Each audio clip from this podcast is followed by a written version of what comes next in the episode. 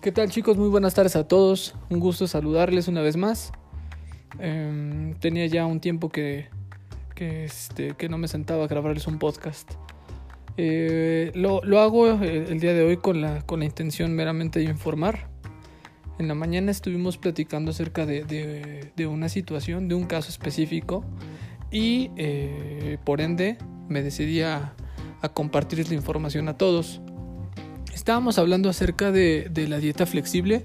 Como todos ustedes saben, eh, hay diferentes tipos de dietas y diferentes tipos de, protocolos o estrategias, ¿no? Hay diferentes tipos de dietas, como puede ser la dieta del Dr. Atkins, la dieta de la zona, la dieta paleo, la dieta keto.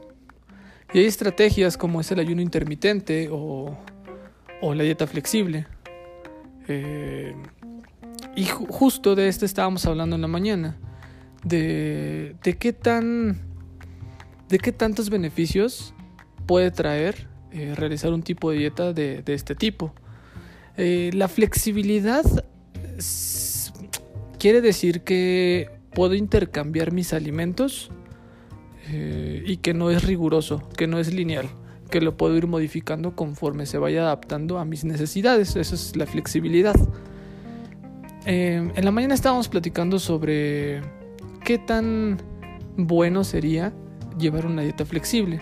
La dieta flexible eh, se caracteriza por solamente contar tus macronutrimentos, eh, llámese lípidos, proteínas e hidratos de carbono, y no rebasar o rebasar tus calorías de mantenimiento. Todo esto va dependiendo de si estamos en un déficit calórico, pues obviamente tendríamos que estar consumiendo menos calorías de las que mi cuerpo necesita, o si estamos en un superávit calórico porque queremos incrementar el tejido muscular, pues tendríamos que estar consumiendo más calorías eh, de las que mi cuerpo necesita. Em, el protocolo es poder consumir todo tipo de alimentos eh, mientras no me pase de mis calorías y no me pase de mis macronutrientes. Por ejemplo, puedo consumir la cantidad de carne que yo quiera, pero si mi plan está calculado a 116 gramos de proteína, no puedo pasarme de esos 116 gramos. Ya sea de la proteína que yo quiera, puede ser, por ejemplo, eh, pollo, pescado, atún, eh, etcétera, etcétera. lo mismo pasa con, con las grasas. Yo puedo elegir qué tipo de grasa y lo mismo pasa con los hidratos de carbono. Y aquí es donde aparece la, la primera complicación y creo yo la más grande. Porque en, en, este esquema, eh, al tratar de cumplir con los hidratos de carbono que requiere mi dieta, o perdón, que requieren mis macros en este caso, mi, mis hidratos de carbono finales, eh, estos hidratos de carbono pueden venir de diferentes fuentes. Eh, Podrían venir de frutas, podrían venir de verduras, podrían venir de cereales o también pueden venir de alimentos ultraprocesados. Y esa es la característica de, la dieta flexible, que podemos consumir todos los ultraprocesados que nosotros queramos mientras no estemos rebasando los límites de, nuestras calorías ni de nuestros macronutrientes. Por ejemplo, puedo ir a la tienda tranquilamente por unos Twinkie y sumárselo a mi dieta y no va a pasar absolutamente nada. Y realmente no pasa nada porque estoy dentro de mis, de mis calorías. Eh, no me va a subir de peso, ni tampoco este, me va a bajar de peso. Eh, simple y sencillamente, como lo estoy cuadrando dentro de mis calorías y dentro de mis gramos, mm, no va a repercutir en absolutamente nada. Entonces, esa es una de las ventajas que tiene este tipo de dieta. ¿Cuál es el problema que yo veo al realizar este tipo de dietas? Primero que nada, eh, las personas que se dedican a recomendar este tipo de dietas siempre hablan de que no van a atender a ninguna persona enferma, que son dietas para personas sanas. Y mi cuestionamiento, como le comentaba a una de mis pacientes en la mañana, era, en México, ¿quién es realmente sano? ¿Quién se sabe realmente sano? Eh, Trabajé, como muchos de ustedes saben, trabajé cuatro años para el Instituto de, Salud del Estado de México en el Departamento de Detección y Tratamiento del Paciente con Diabetes. Y tranquilamente les puedo decir que 8 de cada 10 eh, personas a las cuales realizábamos pruebas de hemoglobina glucosilada salían con predisposición a la enfermedad. No con la enfermedad, pero sí con la predisposición. Entonces, y eran personas que no tenían conocimiento de. Es como también las personas que, que, este, que tengo yo eh, la fortuna de, de consultar. Por ejemplo, en el caso de las chicas que tienen síndrome de ovario poliquístico y no sabían hay personas que he atendido con hipotiroidismo y que se los he detectado y que no sabían. Entonces yo me pregunto, ¿cómo puedes asegurarte de que realmente eres sano? Si tienes el conocimiento, pues tal vez, y, estás recomendando este tipo de dieta, si tú vas a asesorar a esas personas, pues tal vez puedas pedir exámenes clínicos, pero tendrías que tener el conocimiento completo para leer un examen clínico. Eh, y también hay cuestiones, por ejemplo, eh, en el caso de, un síndrome de ovario poliquístico que no va a salir en una química sanguínea. Entonces ahí es el primer punto que yo detecto como que no es para cualquier persona. Las personas que logran, como en todas las dietas, tener éxito, eh, la van a recomendar y van a pensar que es el mejor tratamiento y que todos lo debemos de hacer. Por ejemplo, muchas veces pasa con la dieta keto. Las personas que realizan dieta keto se la recomiendan a todo mundo porque eh, logran tener una pérdida importante de peso en muy poco tiempo, que es a final de cuentas lo que muchas personas quieren. Pero no, no platican la otra parte, donde solamente hay una disminución del glucógeno, donde se pierde mucha masa muscular. Y que realmente, por ejemplo, si yo tengo niveles de triglicéridos y colesterol elevados, pues una dieta keto no me va, a beneficiar del todo. Lo único que va a hacer es que probablemente se incrementen mucho estos niveles vuelvo a la, cuestión de, que las personas que recomiendan este tipo de alimentación solamente quieren atender a población saludable. Me genera mucho conflicto que cualquier persona que logra tener éxito con alguna dieta y, y sabe, entre comillas, calcular una dieta o calcular las calorías de una persona pueda pretender llevarle un seguimiento cuando es eh, cuando la nutrición es muy compleja, es una ciencia muy compleja, porque está llena de muchos bemoles, hay muchos depende. No solamente eh, es blanco y negro, sino es gris y en ese gris es una escala de grises, porque no todo aplica para todas las personas de la misma forma. Otra de las desventajas que yo veo con, este tipo de alimentación es que al nosotros estar consumiendo alimentos procesados, eh, como lo, permite este tipo de dieta, pues a lo mejor estoy generando eh, eh, que, que, mi paciente en este caso, o mi asesorado, no deje el consumo del refresco. Y a lo mejor a la larga el, el, consumo de refresco pues lo puede cuadrar dentro de sus calorías y no pasa absolutamente nada. Pero a la larga le puedo generar alguna insuficiencia renal. Eso es lo que no explican. O por ejemplo, eh, hay alimentos eh, ultraprocesados, como lo, como lo es el benzoato de sodio, que, que afectan muchísimo a, nuestra microbiota. Y se, y, se tienen estudios en protocolos donde los alimentos ultraprocesados al, paso del tiempo, a lo largo del tiempo, pueden causar Alzheimer o enfermedades neurodegenerativas. Entonces, ¿qué tan beneficiosos es el estar consumiendo este tipo de alimentos? Y con, el tema, por ejemplo, del refresco, alguien puede decir, ah, pues a mí me gusta mucho tomar Coca-Cola y lo cuadro dentro de mi dieta y, voy a tener un mejor este, apego a ella porque no me está costando trabajo.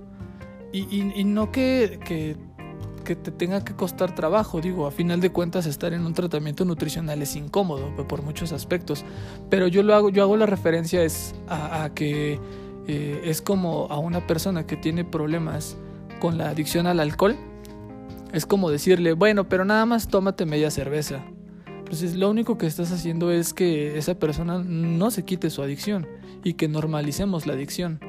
Entonces, el estar promoviendo alimentos ultraprocesados creo que eh, es un error porque no toda la población y sobre todo la población de nuestro país va a poder controlar eh, la ingesta de estos alimentos. Cuando estamos luchando en, en la nutrición y a nivel, a nivel gubernamental por los nuevos etiquetados, ¿no? Porque la población no deje de consumir en grandes cantidades estos alimentos. Por ejemplo, eh, viene, vienen las porciones por envase y te dicen que te, te puedes consumir, puedes consumir, perdón, eh, tres galletas emperador. Si tienes toda la voluntad, te vas a comer tres galletas emperador, pero si no, vas a, comerte todo el paquete. Entonces, ese es otro de los sesgos que yo veo en realizar este tipo de tratamientos. Otra parte eh, es eso, el conteo de, la comida, porque todo lo tienes que pesar. Y todo lo tienes que pesar realmente, pero en la cuestión de, de este tipo de dietas es, por ejemplo, si te vas a tomar eh, una Coca-Cola, pues esos 250 mililitros, ejemplo, eh, los tienes que transformar a calorías y los tienes que restar en la aplicación. Tienes que restar los carbohidratos que te proporciona esa Coca-Cola. Entonces todo el tiempo tienes que estar en el celular restando o sumando lo que te estás comiendo. Ejemplo, pesas y lo metes al, celular y ya se te van restando las calorías. Por ejemplo, eh, me voy a comer unos doritos Nacho. Por cada 100 gramos me proporcionan 55 gramos de hidratos de carbono. Entonces, en mi aplicación tengo que restarme esos 55 gramos. Es un ejemplo burdo.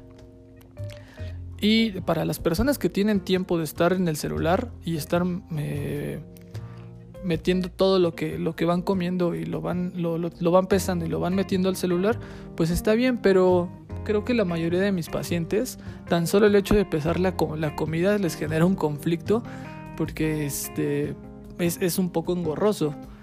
Entonces, eh, estar pesando constantemente y estarlo metiendo a la aplicación también se vuelve como un poco tedioso y puede que pierdas mucho tiempo ahí. En, en, estar metido en el celular todo el día. Entonces, una persona que realmente tiene muchísimas actividades en el día, jamás en la vida se va a poder apegar y va a estar sumando todo lo que se está comiendo y metiendo a la aplicación. Esa es otra de las cuestiones que probablemente puedan ser este, perjudiciales al llevar este tipo de alimentación. A final de cuentas, no me gusta polarizar, y ustedes me conocen, no me gusta polarizar nada. Estaría cayendo yo en eso mismo, en decir que es bueno y que es malo. Sin embargo, creo que necesitas tener realmente conocimientos eh, muy buenos de nutrición para poder llevar este tipo de alimentación. Eh, o darte este tipo de, de permisos, ¿no? De estar consumiendo alimentos ultraprocesados de vez en cuando. Que, que, también o se ha visto que a la larga el consumo de estos alimentos daña la microbiota intestinal. Lo único que va a hacer es que eh, la va a disminuir y va a estar inflamando el colon de manera constante. Porque otra vez volvemos a lo que son alimentos ultraprocesados nuestro organismo no está diseñado para digerir esos alimentos, solamente son productos químicos eh, y colorantes. En, la nutrición evolutiva, pues no teníamos nada de eso, no, no, era necesario que estuviéramos consumiendo nada de eso. Eh, no quiero polarizar, a lo mejor va a haber personas que les va a funcionar, eh, a lo mejor va, otras personas que pues no nos va a funcionar, a lo mejor habemos gente que somos ligeramente intolerantes al gluten y el estar consumiendo cereales de manera recurrente, pues nada más nos va a estar inflamando, ¿no? Y no nos damos cuenta. Entonces, eh, solamente tener, tener en cuenta que la nutrición es, es, es muy amplia, es muy grande, hay muchísimas estrategias. Una de las estrategias también muy padres es la eh, alimentación intuitiva escuchar al cuerpo, que es muy complicado, pero muchas personas lo practican, sobre todo nutriólogos lo practican. Eh, nutriólogos que se, que se dedican a la nutrición deportiva que ya tienen mucho tiempo en esto, eh, que han pasado por muchas dietas y que han hecho dieta por muchos años, ya conocen mucho le, dicen ellos, ya conozco mi leptina. Ya después les, les platicaré qué es la leptina y para qué sirve. Pero dicen ellos, ya, ya sé escuchar a mi leptina, ya sé cuándo tengo hambre y ya sé cuánto, cuánto debo comer de esto y cuánto no. Y ya más o menos hacemos cálculos de proteína de cuánto estamos consumiendo y eh, al final del día seguimos cubriendo nuestro, nuestros requerimientos eh, y sin llevar un conteo, sin, sin llevar una dieta completamente este, planificada, digámoslo así. Entonces, eh, pues sin más, chicos, si tienen alguna duda, si me quieren dejar alguna pregunta, eh, ya saben que con muchísimo gusto se las respondo, les mando audio o si quieren que hable de algún tema en general, pues igual armamos otro audio de este tipo y este y se los mando. Seguramente me faltaron muchos temas eh, por hablar acerca de la dieta flexible y, este, y de las personas, estos nuevos coaches fitness, que también es un tema que me gustaría tratar con ustedes, de estos coaches fitness como un ejemplo, ¿no? Y con todo respeto, como lo es Bárbara de Regil, que ah, en mi profesión, este, pues de pronto eh, generamos mucha, muchas carcajadas con las cosas que dice y con las cosas que hace. Pero bueno, sin más chicos, les mando un abrazo. Cuídense mucho. A los que les toca entrenar al rato, pues nos vemos al ratito. Y si no, nos estamos viendo en la semana. Les mando un abrazo y cuídense mucho.